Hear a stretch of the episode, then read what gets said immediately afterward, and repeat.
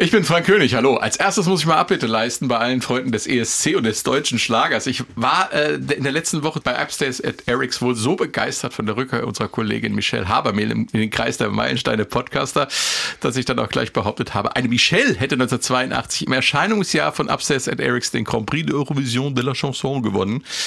Ja, es war ein französischer Name, das stimmt, aber es war natürlich Nicole und nicht Michelle. Ihr seht, der deutsche Schlager gehört nicht zu meinen Kernkompetenzen. Noch eine Bitte in eigener Sache. Wir kommen in letzter Zeit so viele Mails an meilensteine.swr.de, dass ich nicht alle zeitnah beantworten kann. Eure Albenvorschläge, die werden gesehen, in der Redaktion besprochen und gegebenenfalls auch berücksichtigt. Dabei spielen natürlich viele redaktionelle Parameter eine Rolle. Also nicht böse sein, wenn es nicht gleich klappt mit dem Vorschlag. Wir arbeiten dran.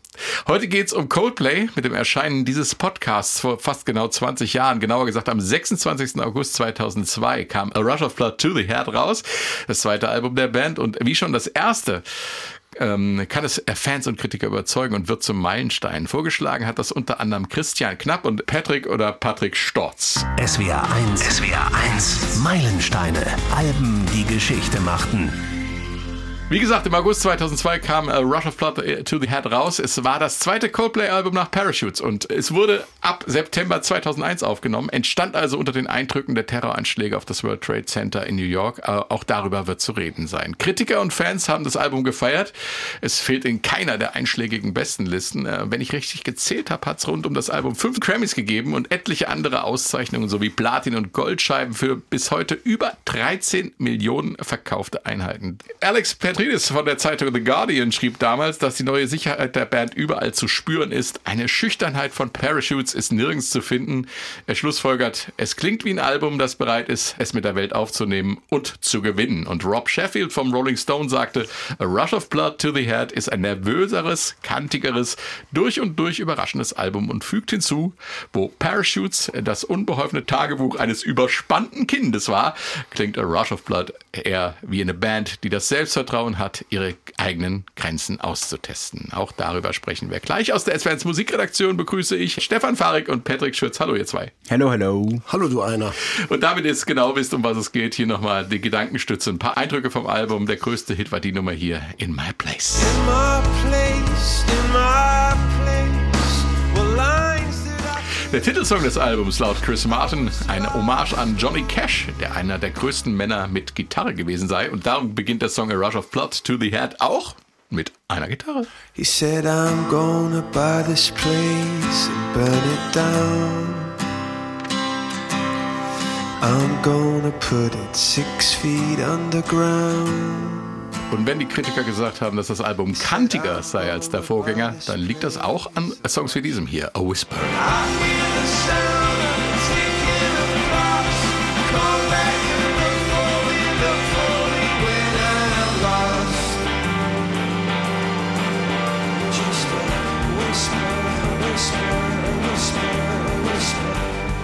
Stefan, wir befinden uns äh, zwischen Produktion und Erscheinungsdatum des Albums in einem Zeitraum so zwischen September 2001 und August 2002. Ich hatte es ja schon erwähnt, die Anschläge vom 11. September waren das bestimmende Ereignis in dieser Zeit. Versetz uns doch mal zurück. Wie war das damals in der Weltpolitik, in der Kultur und speziell in der Musik und bei Coldplay? Ich glaube, den 11. September 2001, den haben wir alle im Kopf, den werden wir nie vergessen. Und der war natürlich für dieses Album ein, ein prägender Einschnitt, weil die Band das Ganze auch mitbekommen hat, als die Flugzeuge in die Türme einschlagen, ähm, diesen grauenhaften Terroranschlag. Ähm, und daraufhin hat äh, Chris Martin angefangen, einen Song zu schreiben. Am 11. September noch, den Opener des Albums, Politik.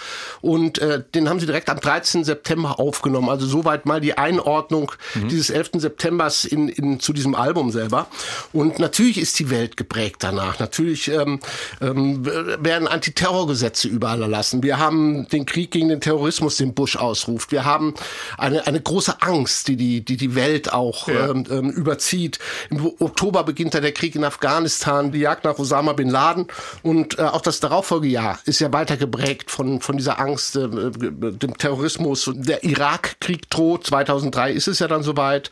Ähm, Bush ähm, versucht die Achse des Bösen ähm, zu bekämpfen, das heißt die Länder, die Terroristen unterstützen, Massenvernichtungswaffen ähm, angeblich besitzen, Nordkorea, Iran, Irak, das sind die Ziele.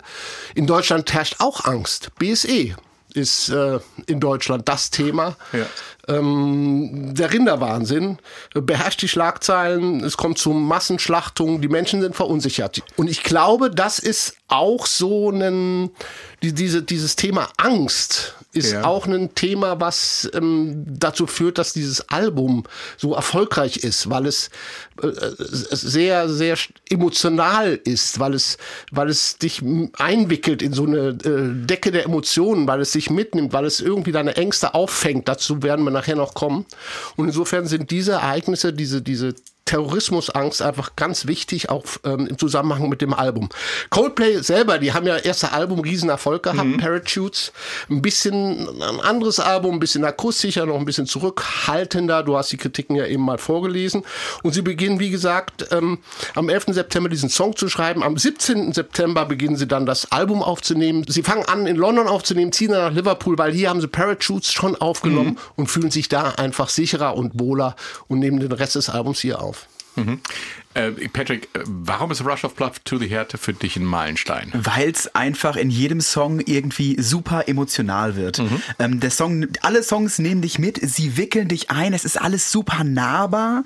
Ähm, der, die Songs gehen alle auf Tuchfühlung mit dir so ein Mhm. bisschen genommen. Sie wollen dich einlullen und ähm, das alles fühlt sich sehr ehrlich an, das fühlt sich gut an in dieser Zeit. Ähm, und das alles mit eigentlich relativ überschaubaren Mitteln. In der Band ist jetzt keiner der große musikalische, technische Virtuose äh, am Instrument und trotzdem schaffen sie es mit einfachen Melodien, darüber sprechen wir gleich noch, irgendwie so eine ganze Soundwelt um einen herum zu erschaffen, in der man einfach versinken kann. Und das ist das, das fühlt sich schön an. Und vor allem, ähm, das ist so einfach teilweise, dass man denkt, man kann das auch. Also, weil das, was Johnny Buckland da zum Beispiel auf der Gitarre macht, das ist nicht viel an vielen Stellen. Und deshalb hat es dieses, auch dieses nahbare Gefühl, wieder dieses Bo äh, bodenständige, dieses gesetzte Gefühl. Ähm, und es kommt dazu natürlich äh, zu einer Zeit, in der gerade ganz viele Popsternchen oben sind. Das heißt, wir haben 2002, wen, ich habe mal in die Jahrescharts geguckt, wen haben wir da? Wir haben Vanessa Amorosi, wir haben, äh, wir haben No Angels und Ja. Broses, wir haben diese gecasteten, hochglanz, totproduzierten Pop-Bands aus dem Fernsehen. Und als Gegensatz dazu haben wir den New Metal, diese toxische Männlichkeit mit Limp Bizkit, mit POD, mit Papa Roach, ähm, Ja. zu Teilen vielleicht auch Linkin Park, die eine Aggressivität an den Tag legen. Das waren diese beiden Pole. Und dazwischen drin sitzt halt einfach Coldplay mit einfachen Mitteln und holen dich trotzdem emotional einfach unglaublich stark ab. Und das ist genau das, äh, wo sie ihren Zeitpunkt gefunden haben, wo sie mit ihren Mitteln einfach einen ganzen Kosmos erschaffen haben. Ja, und dann kommen wir gleich zum Opener des Albums. Stefan hat es schon erwähnt, entstanden am 11. September und aufgenommen nur zwei Tage später. Interessanterweise heißt die Nummer Politik und nicht Englisch Politics. Hier kommt's.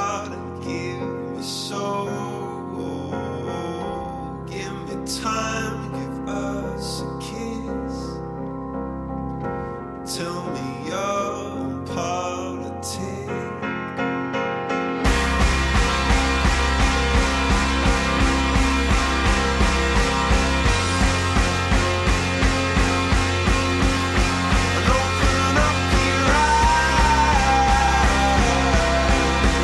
Jo, das war so typisch äh, eigentlich schon für, für Coldplay, diese Art von Spannungsaufbau. Ich wollte, schon, ich wollte schon gemein sein. Wieso?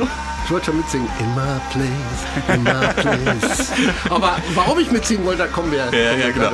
Also Politik, wohlgemerkt mit K, eine Idee von Manager Phil Harvey. Die Band fand es angeblich gut, weil es nach Osten klingt, was auch immer das heißen mag. Patrick, der Titel äh, soll nach Osten klingen und der Sound klingt ungewöhnt heftig oder kantig ähm, für Coldplay. Hier wird gleich zum, am Anfang eine Trennungslinie zum Vorgängeralbum gezogen oder liege ich da falsch? Nee, es ist schon im Normal, der Song ist super aufwühlend. Vorher war es ja bei Parachutes einigermaßen ruhig alles.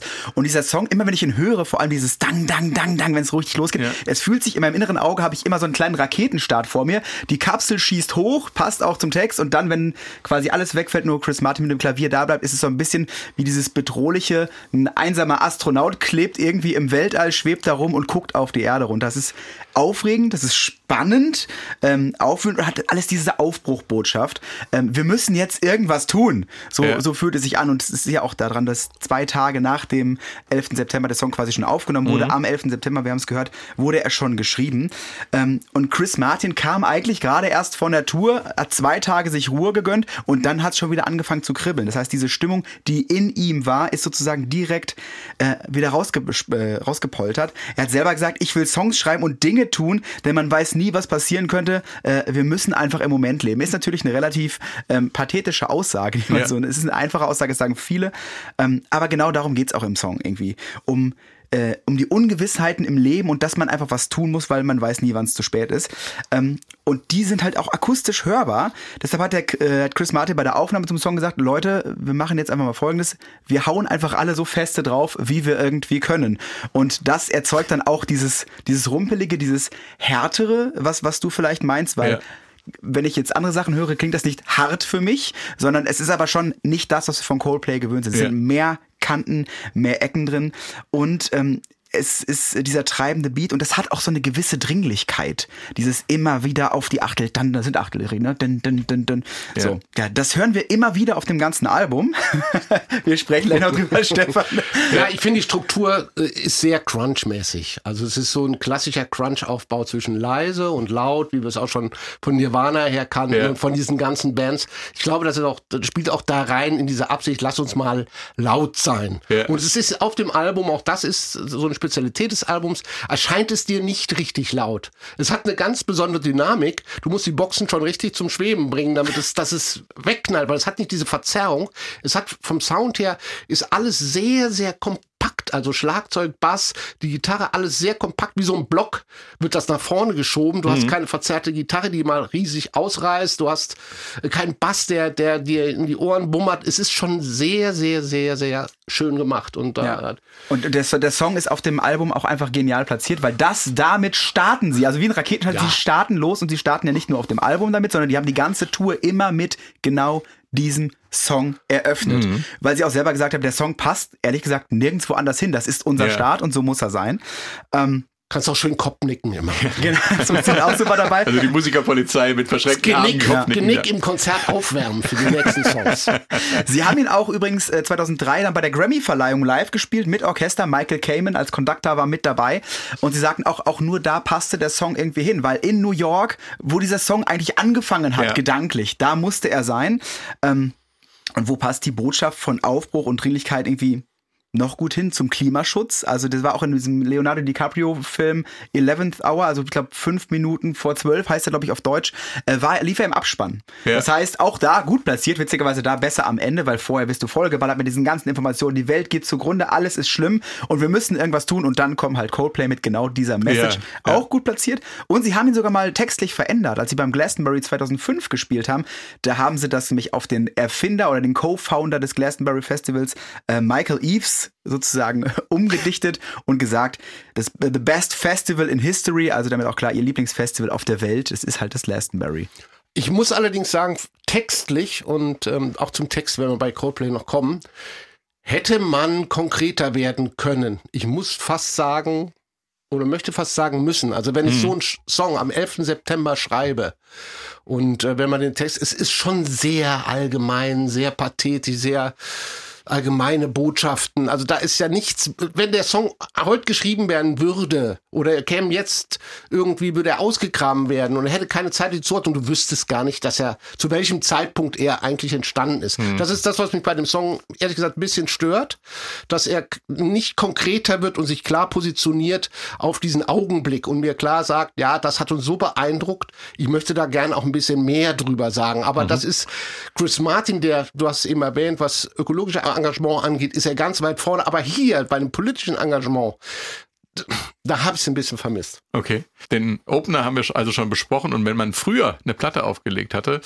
obwohl das in diesem Fall wohl in den allermeisten Fällen eine CD war, hat man sich hingesetzt und das Cover betrachtet. Ja. ja. Also das ist äh, schon wieder mal recht seltsam hier. Schwarz-Weiß gehalten, von einem weißen Hintergrund äh, sieht man einen Menschen mit halbem Kopf, die Haut ist überzogen mit Linien und Punkten, nach hinten ragen aus dem Schädel und aus dem Hals Stacheln.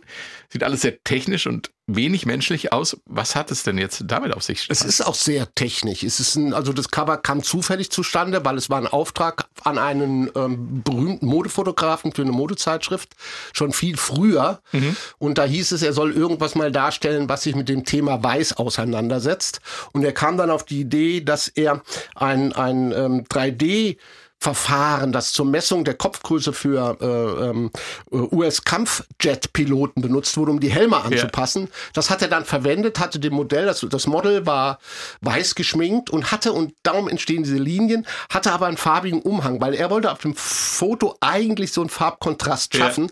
Nur dieser, dieser Scanner oder dieses, diese 3D-Maschine hat es nicht erkannt und hat es verzerrt. Und darum entstehen diese Stacheln und diese Auswüchse und all dieses, dieses, dieses Abgefahren. abgefahren. Ja. Und ähm, ja, es, er hätte auch nie gedacht, dass das jemals verwendet wird. Es wurde, glaube ich, auch in der Modezeitschrift nicht verwendet, das Foto, kam aber dann eben auf das Plattencover. Und das Schöne ist, dass er mit allen Bandmitgliedern dasselbe nochmal getan hat oder auf allen Single-Covern siehst du die Bandmitglieder in, mit dieser Optik. Und das ist einfach ein sehr schönes, ein legendäres Cover. Ja. Ich glaube, gehört auch irgendwie unter die Top 50 besten Cover der Welt. In Großbritannien, glaube ich, gab es mal eine Briefmarkenserie. Die Ja, besten ja, ja. Cover, da war es dann auch dabei. Stark. Ähm, sehr schön, wenn Kunst auch ein bisschen mit Zufall zu tun hat, da finde ich das und in einen anderen Zusammenhang gestellt wird, als es ursprünglich war. Klasse Nummer. Äh, apropos Nummer, die zweite Nummer äh, war auch die Vorab-Single und zugleich äh, die erfolgreichste vom Album. Wir hatten es im Intro schon, In My Place. Und achten Sie mal auf das Schlagzeug-Intro hier. Kommt einem irgendwie bekannt vor? Äh, klar, äh, wer denkt da nicht an Led Zeppelin? Reden wir gleich drüber.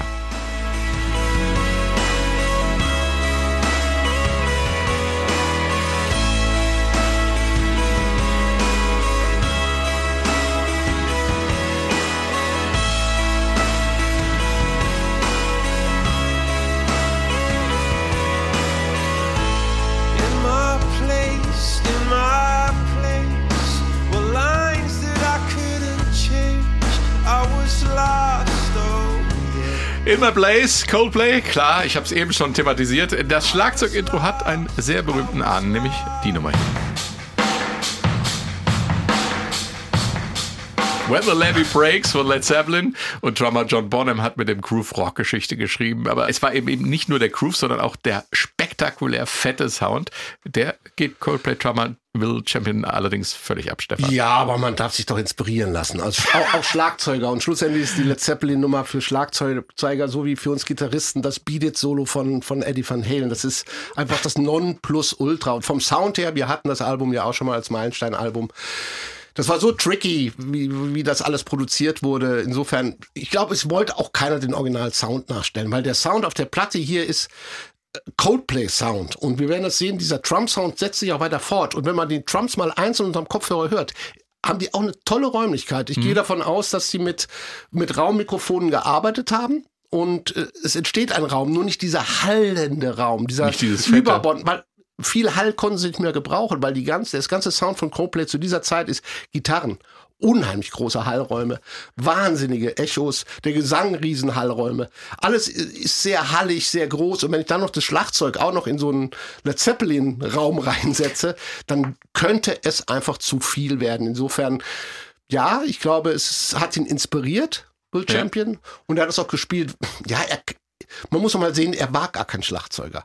Also es war Okay. damals waren die Jungs zu dritt und haben einen Schlagzeuger gesucht und dann kam äh, äh, Will und hat gesagt, ja, ich habe einen Typen, der wohnt bei mir, der hat ein Schlagzeug. Und dann sind sie hin und der Typ war aber nicht da. Und dann hat sich Will an das Schlagzeug gesetzt und hat Schlagzeug gespielt. Und, und, So äh, und Chris Martin war so begeistert, weil der Sound, diese Ein Einfachheit hat ihn einfach so begeistert, dass er hier, Will, du bist unser Schlagzeuger. Insofern besteht da auch nicht der Anspruch, der Ultratechniker zu sein, sondern er ist einfach der Schlagzeuger der Band Coldplay. Und es ist Coldplay hoch anzurechnen, dass wenn du so eine Karriere hast, dass sie diesen Mann mitgenommen haben, der eigentlich gar kein Schlagzeuger ist und auch technisch vielleicht nicht der brillanteste in der Band ist. Aber sie Ja. haben immer dieses Bandkonstrukt zusammengehalten bei Ja. der ganzen Nummer. Wir haben ja eben drüber Ach, diskutiert genau. in der Redaktion, Patrick. Und du hattest ja auch so deine eigene These, als Genau, ich gesagt habe, ja Gott, das könnte ja ein bisschen mehr. Ja, hast, hast du gesagt. Finde ich aber auch, äh, im, im, vor allem im Gesamtkonzept des ganzen Albums, finde ich, ist das Drumkit auch genau da, wo es ist. Richtig, Okay. weil ähm, man hört es bei anderen Rockproduktionen, wo du halt von unten der Bass muss schieben, die Bassdrum, die muss in den Bauch gehen, da muss es Ja. zucken. Das Ähm, Zwerchfell muss genau, mithören. Das, genau, das muss mithören. aber bei Coldplay ist es so, die bauen durch die Klangwelten, die so diese riesigen Flächen, die du hast, diese Gitarren, die da ganz oben rumperlen, ähm, hast du einfach ein sehr, sehr fragiles Konstrukt vom, vom Sound, was ein, was auch so emotional macht, was einen so einlullt und aber auch so sanft und selbstsicher trotzdem daherkommt. Da wäre so ein, so ein Bassdrum und ein Bass, der von ganz unten drückt, würde das Ganze kaputt machen. Okay. In My Place äh, war die erste und erfolgreichste Single vom Album A Rush of Blood Ja, to the wäre Head. fast nicht drauf gewesen, muss man, Ja. muss man mal sagen. Ja, es ist wie, das ganze Album hat, zieht sich so durch beim ganzen Album. Songs, die irgendwie es fast nicht geschafft hätten, aufs Album zu kommen, weil die Jungs in einem Produktionsprozess waren, der immer fortlaufend war. Und äh, da war es bei, bei, bei äh, In My Place auch so, der Song Ich spreche hier eigentlich Patrick an. Ich hätte mich da schon, ich hätte mich da schon reingewuselt. Nee, also So, Patrick, pass auf, er hat dich angesprochen.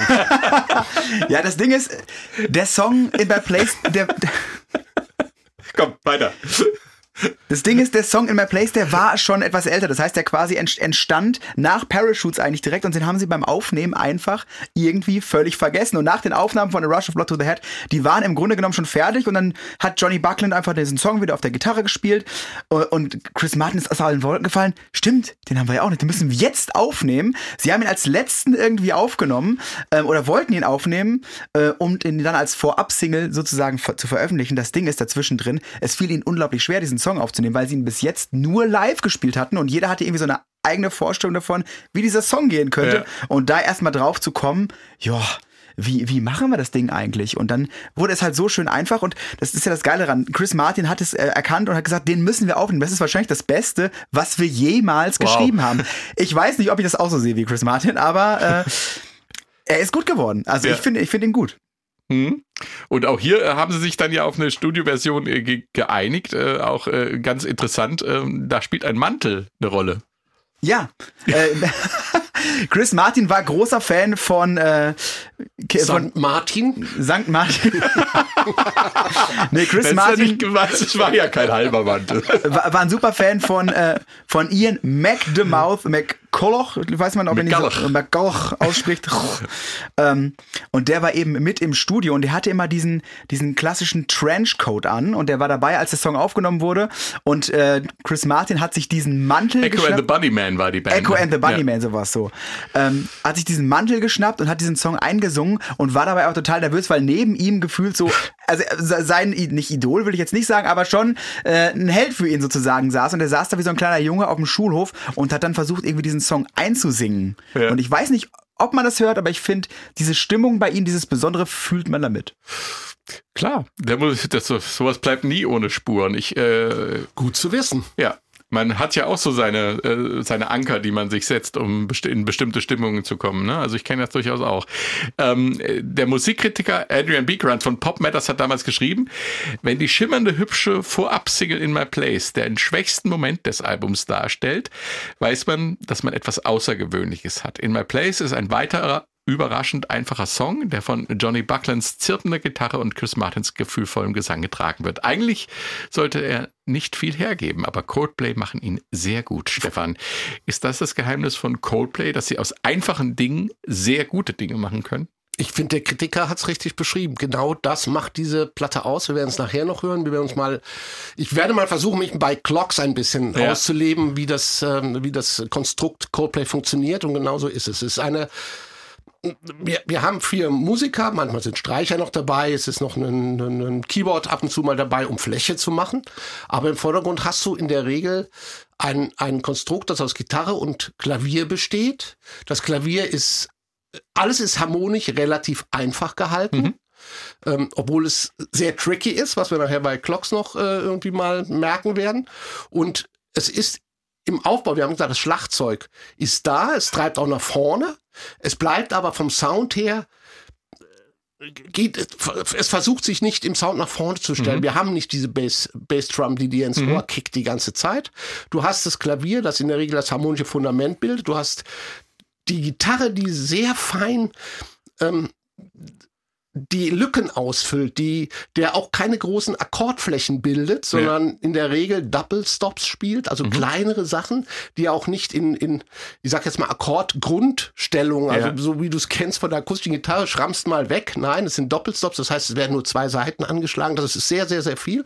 Und der Bass, der in der Regel gemutet gespielt wird, das heißt abgestoppt, das heißt auch er bildet nicht mehr diese große Fläche, sondern er gibt dem Ganzen dieses Solid Ground. Also es ist tum, tum, tum, tum, tum, Tight einfach, Er ist ja. tight. Das ganze Konzept ist tight, sehr einfach und in der Regel muss man sagen, die, die Hooks von Chris Martin sind unheimlich, wie sagt man neulich, catchy. Also Mhm. was er singt, kannst du sofort mitsingen. Es hat fast schon bei einigen Songs so Kinderlied, Kinderreim-Charakter, finde ich persönlich. Mhm. Hymnische Kinderreime, ja. Und wie er Und das teilweise macht den Sound aus einfach. Und wie er teilweise die Töne, auch dieses lang, dieses Yeah, hat er, äh, macht er selber auch viel Klangfläche. Und das, was Ja. Johnny Buckland sagt, ja, es ist unglaublich einfach. Ich glaube, was ist diese Melodie? Es sind vier, vier verschiedene Töne. Oh Gott. Der tänzelt den. Also viel mehr sind es auf jeden Fall nicht. Ja. Es sind auf jeden Fall so wenige Töne, dass dieser Song für mich, ich muss es ja einfach mal sagen, ich konnte mit Coldplay am Anfang gar nichts anfangen. Also Coldplay war damals, zu der so. Zeit, dachte ich, Mann, Mann, und ich hatte noch einen besten Freund, der war Coldplay-Fan. Und der immer Coldplay, Coldplay, Coldplay. Und jeden Song, der kam, darum komme ich zurück, war für mich irgendwie immer gefühlt, immer Place, immer Place. Weil das war so der Hook, den konnte ich mir merken. Und irgendwie alles war in my place. Und ich habe es damals auch noch nicht begriffen, dass, dass dieser Sound, der für, für oberflächlich gleich klingt bei jedem Song, in sich einfach so geschlossen ist, so, so, so auf den Punkt vom Arrangement her, dass wenn du ihn genau betrachtest, äh, er, er ein hochkomplex ist, aber nach außen hin dir den Eindruck vermitteln kann, oh, das ist immer dasselbe.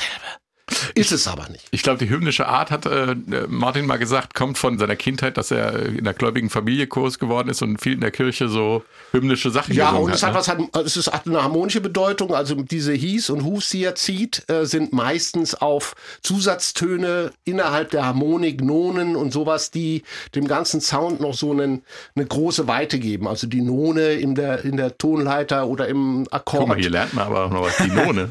Es geht nur darum, dass er Töne auf Töne zieht, die dem Ganzen nochmal diesen hymnischen Charakter vom Sound her Ja. verleihen. Also, und natürlich nachher ist es das Merkmal bei seinen Stadiontouren, wenn er Hi-Hi und Hu-Hu macht und alle machen mit. Ja. Auf, auf dem Album kommt nach dem erfolgreichsten Song sogleich an dritter Stelle die am wenigsten erfolgreiche Single, God Put a Smile Upon Your Face, was allerdings nicht heißt, dass der Song nicht gut ist. Für die Band gehört er inzwischen zu den absoluten Favoriten und das, obwohl auch dieser Song es beinahe Ihr ratet's schon, nicht aufs Album geschafft hätte. Ein Tipp, achtet mal auf das Bassspiel von äh, Guy Berryman. Hier ist God Put a Smile Upon Your Face. Wir gehen mal mittig rein. God put a smile upon my face.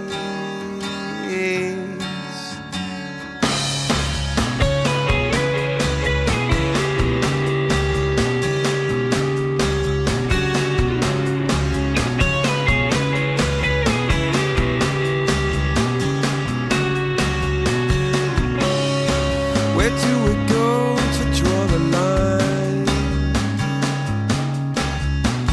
God Put a Smile Upon Your Face von Coldplay und wieder ein Song, bei dem es Schwierigkeiten gab, die aber in typischer Coldplay-Manier gelöst wurden. Patrick. Ja, richtig, äh, nämlich gemeinsam.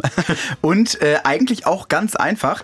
Ähm, der Song, der stand soweit, nur mit dem Bass, ja, da wollte es irgendwie nicht so, der war irgendwie zu technisch, zu langweilig, aber ah, sie wollten irgendwie ein bisschen mehr Schwung im Song haben, vielleicht ein kleines bisschen mehr Groove. Also haben sich äh, Guy Berryman und Chris Martin hingesetzt und überlegt, hm, gebrainstormt, wie kriegen wir da so ein bisschen mehr diesen Schwung rein in Gänsefüßchen? Ähm, bisher klang irgendwie alles zu langweilig, also haben sie gesagt, ja, was machen wir denn, was machen wir denn?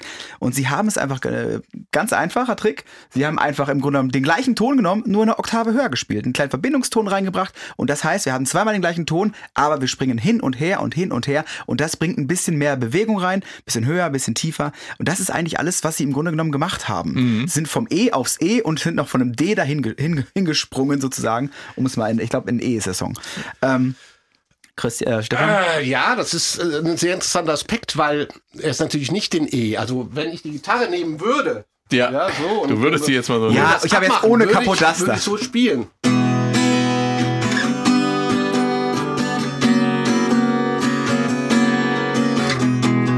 Ja, Ja. nur ist die Gitarre eine kleine Terz runtergestimmt. Okay. Also sie ist nicht in E, das ist das E. Sie ist in Cis. Also der Okay. stimmt die Gitarre tatsächlich eine kleine Terz runter auf Cis. Auch da. Auch so, so, so, so ein kleines Bonbon. Ja. ja. Total easy Akkorde. Kann jeder mitspielen am Lagerfeuer. Du, es, es, es macht nur, aber der Sound, wenn du eine Gitarre eine kleine Terz runterstimmst, Ja. hast du ja gleich so einen düsteren, viel tieferen Sound. Chris Martin muss mit seinen Vocals tiefer runtergehen und das macht diesen Song aus. Dazu natürlich dieser Gitarrenlick noch, dieses.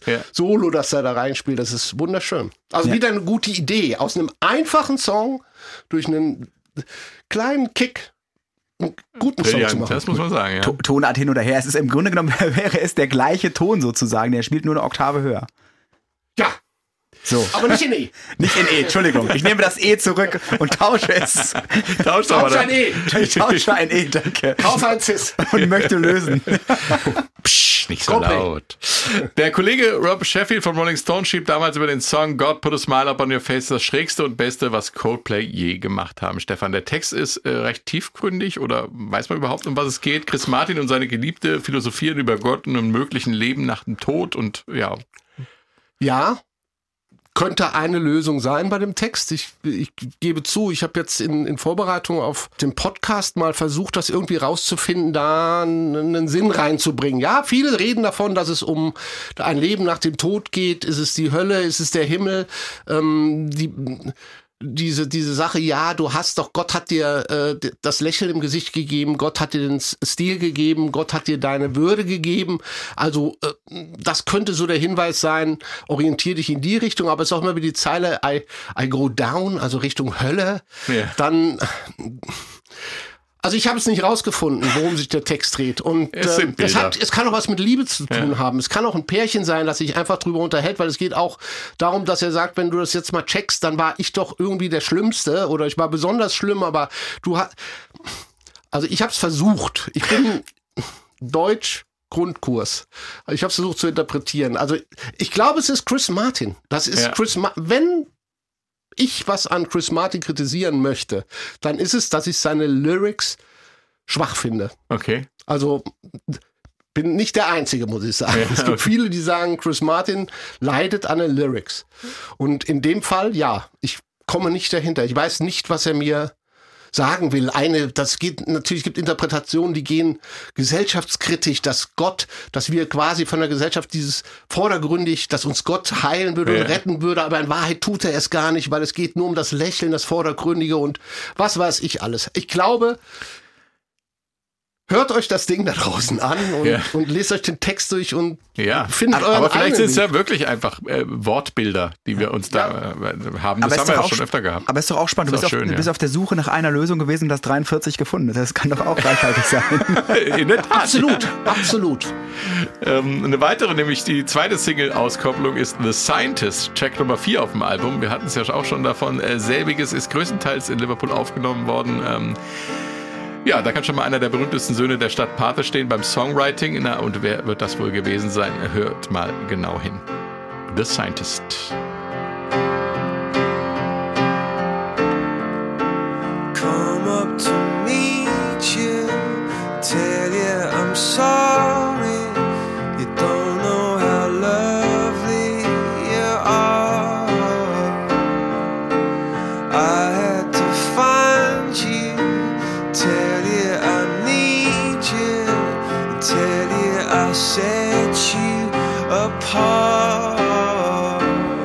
The Scientist, der Wissenschaftler. Wer dieser Wissenschaftler war oder sein sollte, darüber gibt es unterschiedliche Angaben. Chris Martin meinte im Track bei Track-Interview, äh, da geht es um ein Mädchen. Ist, es ist seltsam, äh, das, was auch immer dich beschäftigt, ob es nun der Niedergang der Weltwirtschaft oder schreckliche Umweltprobleme sind, die Sache, die dich immer am meisten beschäftigt, ist, wenn du auf jemanden stehst. In den Liner Notes heißt es dagegen, The Scientist is Dan und Dan ist Dan Keeling, bezieht sich auf den R&R-Mann, der die Band bei Parlophone unter Vertrag genommen hat. Äh, Wie auch immer. Ich hatte es ja schon angedeutet, die Inspiration kam von einem berühmten Liverpooler. Lieber Stefan, jetzt ist es wieder soweit. Äh, Du musst das B-Wort in den Mund nehmen. Das B-Wort. Diese Bunnyman-Band von eben, die war's, oder? Alle Die kam auch aus Liverpool. In der Tat. Bunnyman und alle Meilenstein-Fans wissen, was das B-Wort ist. Die Beatles, obwohl wir haben es hier nicht mit den Beatles Ja, an sich zu tun, Beatle, mit ja. einem, nämlich mit George Harrison. Und äh, da hören wir einfach mal rein in Isn't It a Pity von George Harrison. Vom Meilenstein-Album Ja. All Things Must All Pass. Things Must Pass.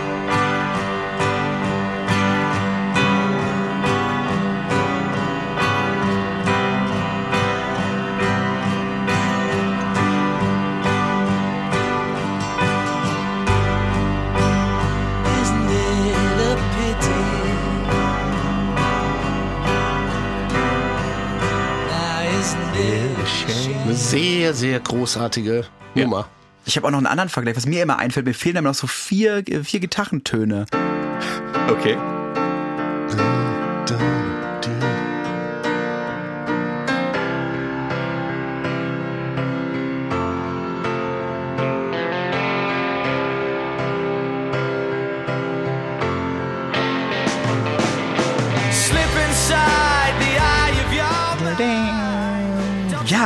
Don't look back in anger. Oasis. Und dann sind sie abgebogen.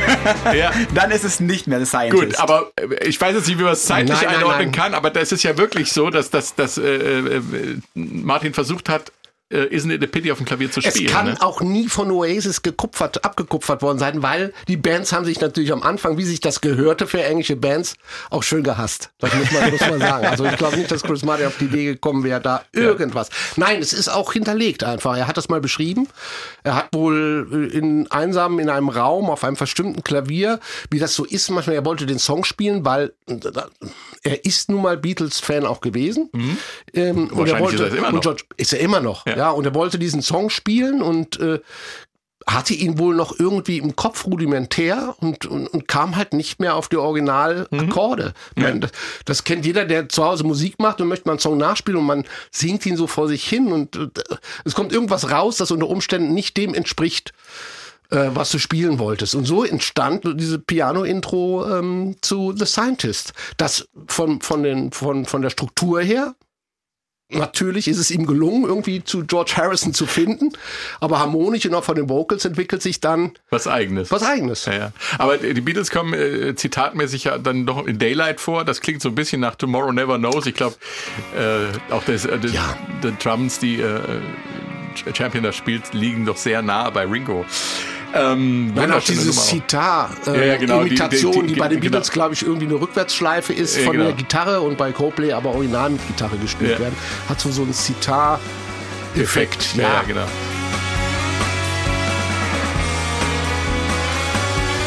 Chris Martin hat ja auch mal gesagt in einem Interview von VH1, äh, dass The Scientist äh, der Höhepunkt der Band wäre. Ich glaube nicht, dass wir es jemals übertreffen werden, weshalb wir wahrscheinlich keine Platte mehr machen werden, hat er gesagt.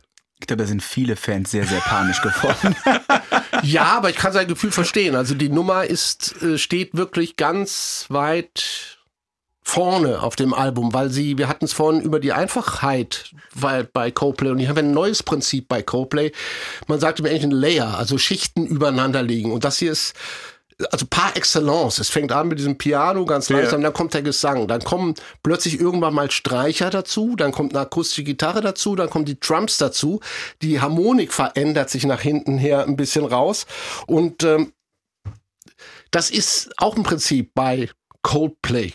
Ja. Dieses, diese Schichten setzen. Und das ist in dem Song gelingt es ihnen, finde ich persönlich, in Perfektion. Der Rolling Stone übrigens listet The Scientist 2009 auf Platz 54 seiner Liste der 100 besten Songs der 2000er Jahre und das Musikmagazin Set 2018 ist auch auf Platz 50 der Liste der 100 größten Songs, also der 100 Greatest Songs of the Century. Patrick, äh, wir haben noch gar nicht über das Video von dem Song gesprochen. Das Werk zu The Scientist hat gleich drei MTV Video Awards gewonnen. Ist aber ein bisschen schwer im Podcast über Videos zu sprechen. Aber was ist das Besondere daran? Naja, Im Song singt Chris Martin nicht nur Take Me Back to the Start, sondern äh, er macht es im Video auch. Also das Video beginnt am Ende und wird dann sozusagen rückwärts abgespielt. Sein Gesang ist aber äh, korrekt und klingt sozusagen und hört sich vorwärts an Ja. und sieht im Video so aus. Es war jetzt kein super teurer Trick.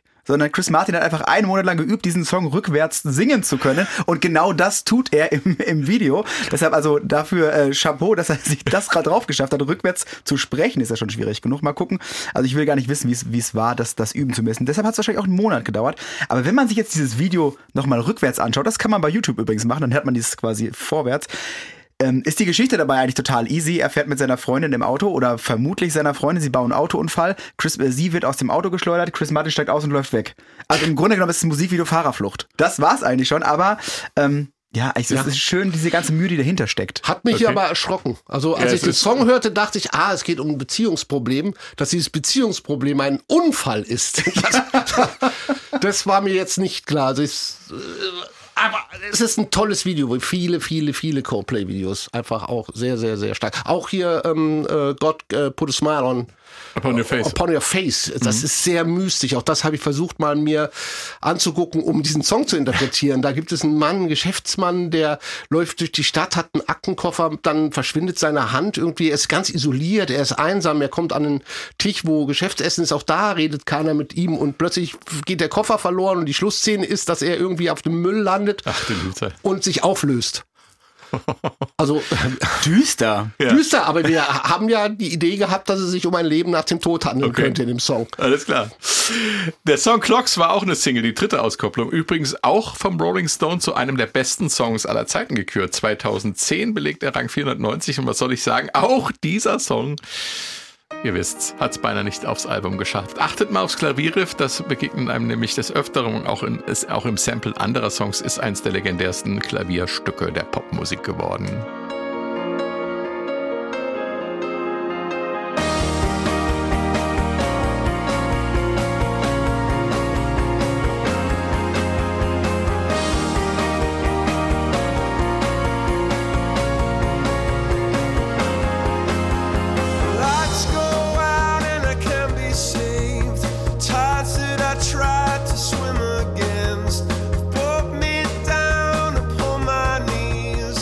Clocks, noch so ein Ding, bei dem sich die Kritiker überschlugen und voll des Lobes waren. Kein geringerer als Bono nannte 2020 Clocks gar als einen der 60 Songs, die ihm das Leben gerettet haben. Unglaublich. Und äh, das, obwohl der Song wieder so schwierig aufs Album gefunden hat, Stefan. Ja, also es war, Album war im Prinzip mit zehn Songs schon, schon ziemlich so fertig. Also sie waren kurz davor, das Album auch dann äh, rauszubringen.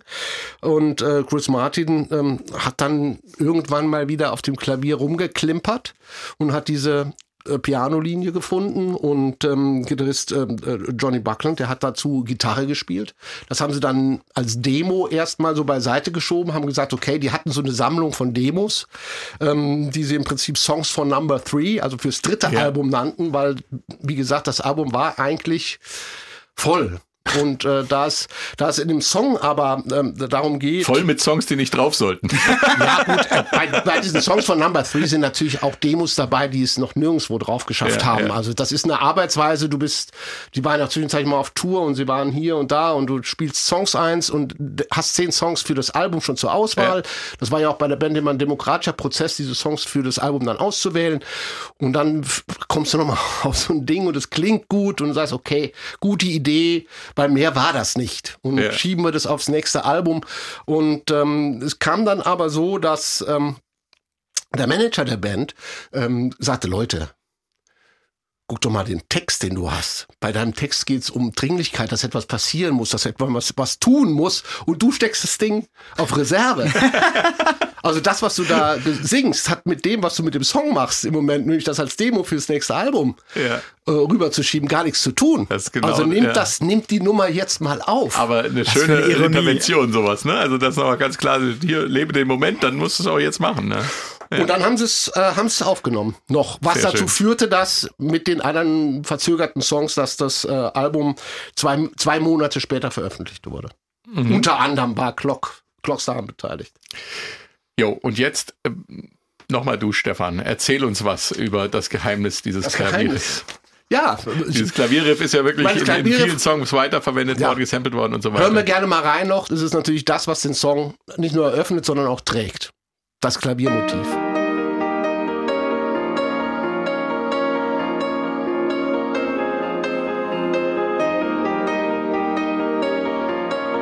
Sphärisch, macht gleich, also es ist eine Akkordzerlegung. Ja. Und es macht gleich auch den ganzen harmonischen Aufbau dieses Songs klar.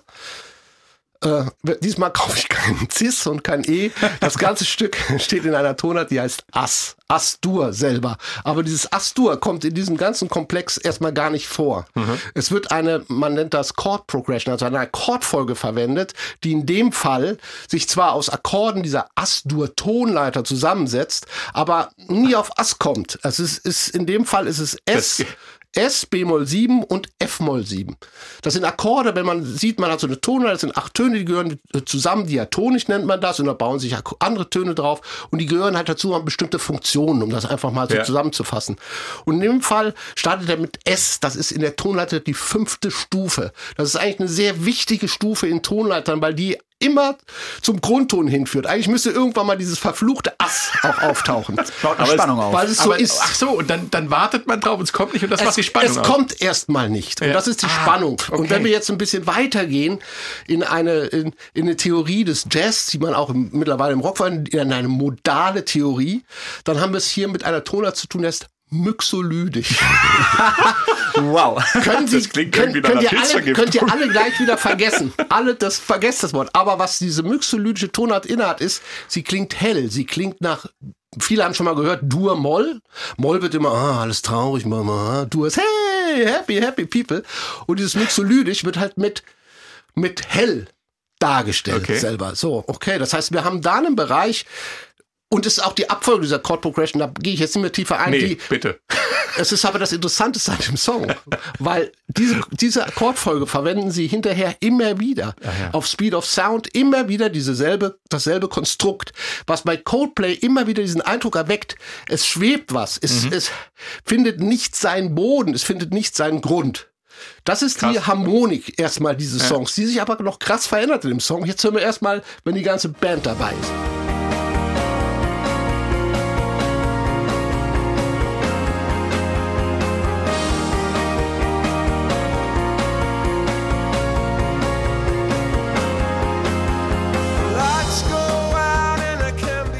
Also harmonisch tut sich da im Moment nicht mehr viel. Es ist halt die Band, wir haben dieses treibende Schlagzeug, da haben wir schon drüber geredet. Aber es tut sich was auf der Gitarre. Und das ist, wir haben auch drüber geredet, dass, dass wir diesen Sound haben, der so kompakt ist, wie ein Ja. Block, aber gut zu hören ist. Und das macht die Gitarre bei dem Stück natürlich enorm viel aus. Also wir hätten, das Stück wäre ganz normal im, äh, wir haben dieses S.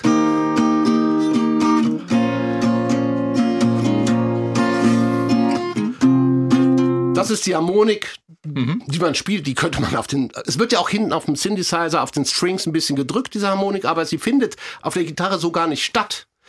Weil äh, Jim Buckland das tut, was er in vielen Songs tut, eben Doppelstops zu spielen. Das heißt, er spielt nur das.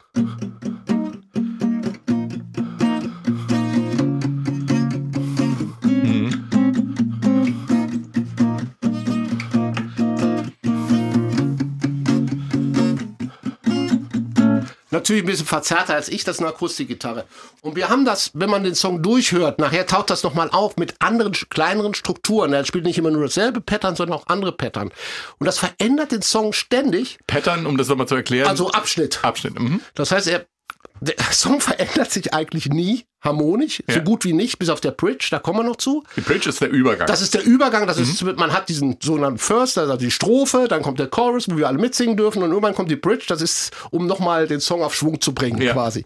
Und das verändert sich alles nicht. Das ist das, was wir mit dem Eindruck haben, Mann, Coldplay. Ihr spielt ja immer denselben Kram. Aber sie tun's nicht. Und darum hören wir mal in die nächste Nummer rein, was da passiert.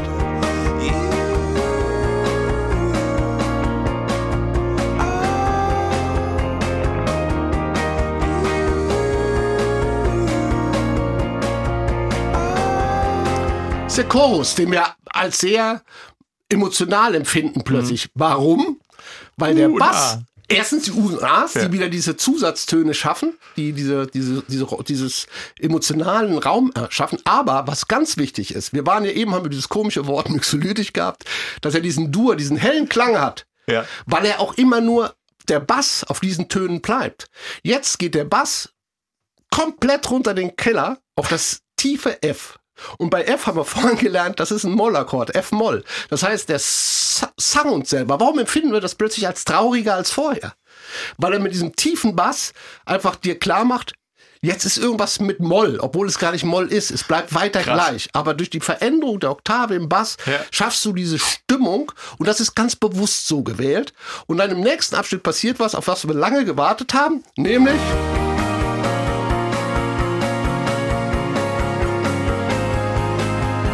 Hör mal auf den Bass. Ja! Der Bass wandert plötzlich nach oben ab und wo landet er am Schluss? Auf dem Ton, auf den wir die ganze Zeit gewartet haben, auf dem Ass. Und dann löst sich das Ganze auf. Auf dem Ass und dadurch hast du Ja. dieses plötzlich einen ganz anderen Sound wieder. Ja. Es ist plötzlich viel offener, es ist Ja. wohlgefälliger. Es sind nur klitzekleine Veränderungen, die du im Gesamtkonstrukt gar nicht so Krass, mitbekommst, ja, ja. aber die Das ist das emotional Geheimnis, ja. enorm stark auf dich wirken. Und ich glaube, als nächstes ähm, Das ist, das ist auch das, was dich quasi im Kopf dann so zufrieden macht. Wir kreisen die ganze Zeit um diesen Akkord. Wir wollen ihn jetzt, gib ihn uns bitte! Und dann aber kommt es, er. es ist aber, er spielt natürlich dort nicht diesen Grundakkord. Es bleibt weiter in diesem, eigentlich von den Akkorden weiter in diesem F-Moll-Raum, aber durch diesen neuen Basston hast du das Gefühl im Unterbewusstsein, Ich bin erlöst. Ich bin ja, ja, genau, Erlösung. Erlösung aber das ist nicht der einzige Trick. Wir hören uns noch einen Trick an. Bisschen Huhu. So, was macht denn das Piano jetzt? Leg noch was drüber. Es legt was drüber. Ja. Wir haben die, die Figur hat uns die ganze Zeit eingelullt Ja. und jetzt öffnet er den Raum, zieht das Piano nochmal ganz nach oben mit einer etwas anderen Figur, die jetzt nicht mehr die Originalfigur ist, die spielt da unten weiter. Aber diese Figur schafft nochmal ein ganz normal, normales, ganz neues harmonisches Gebilde. Da könnt ihr jetzt auch komische Wörter reinschmeißen, das Ja. lasse ich mal. Aber es entstehen Zusatztöne, die für dich beim Hören wieder einen ganz, wenn du Pop- und Rockmusik gewöhnt bist, einen ganz anderen tonalen Raum darstellen, auch emotional einen ganz anderen tonalen Raum darstellen. Ein super, super Ding. Wieder nicht viel passiert. Ja. Es ist immer noch dasselbe. Daka, da, daka, da, daka. Aber er fügt ein kleines Ding dazu und es verändert sich. Und dann kommt natürlich der Hammer. Und das ist die Bridge.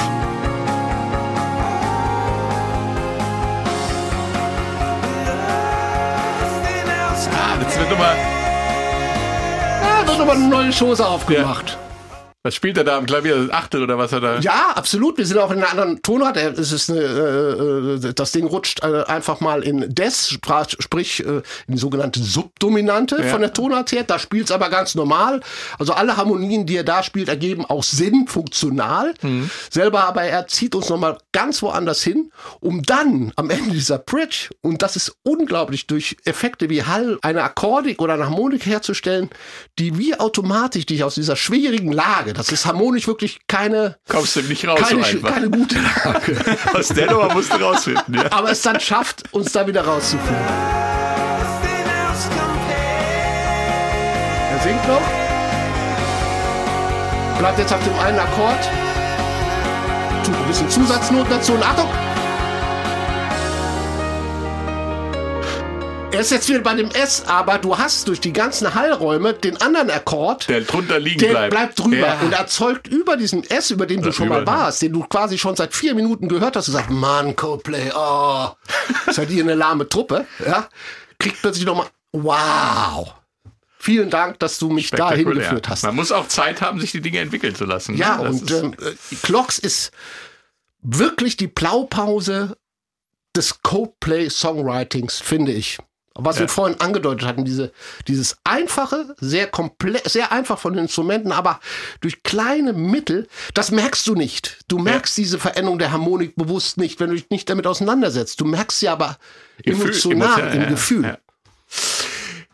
Jetzt sind wir eigentlich genau an der Stelle, an der ich fragen würde, ähm, wenn wir uns das jetzt alles so reingezogen haben, was bleibt von Coldplay? Von diesem Album, Coldplay gibt's ja noch, aber was bleibt von diesem Album? Was ist das Vermächtnis, Patrick? Was würdest du sagen?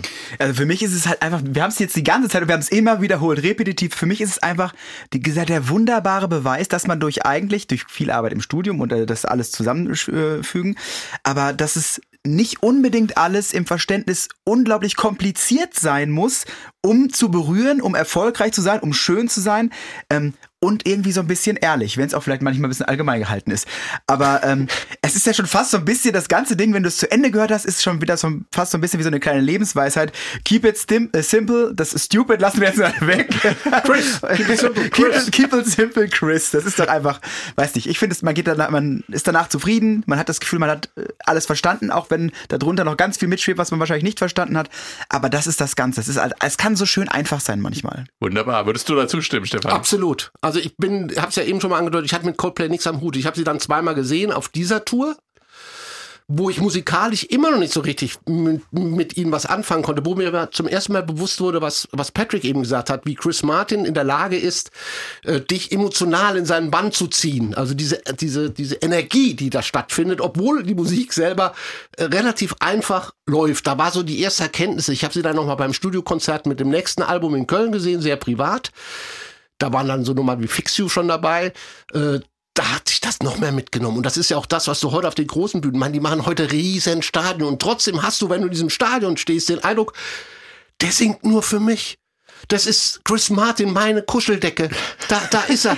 Und das Vielleicht ist das, soll was, ich sie mir dann noch mal live was in reintun, diesem? Album, ja, ich guck's, hab mir die neue Tour jetzt nur auf Video angeguckt, muss ich Okay. sagen. Weil ich kann, nach dem, den ersten drei Alben hört es für mich dann auf. Dann ist es nicht mehr mein Coldplay. Also nicht, da sind diese Prinzipien, über die wir eben geredet haben, nicht mehr so erfüllt, finde Okay. ich persönlich. Aber das bleibt auf jeden Fall von diesem Album. Ja. Diese Art äh, mit äh, simplen, aber doch sehr wirksamen Tricks große Musik zu machen. Danke für euch. Äh, danke fürs Zuhören und das war's mal wieder. Bis zum nächsten Mal. Tschüss. Ciao, ciao. Ciao!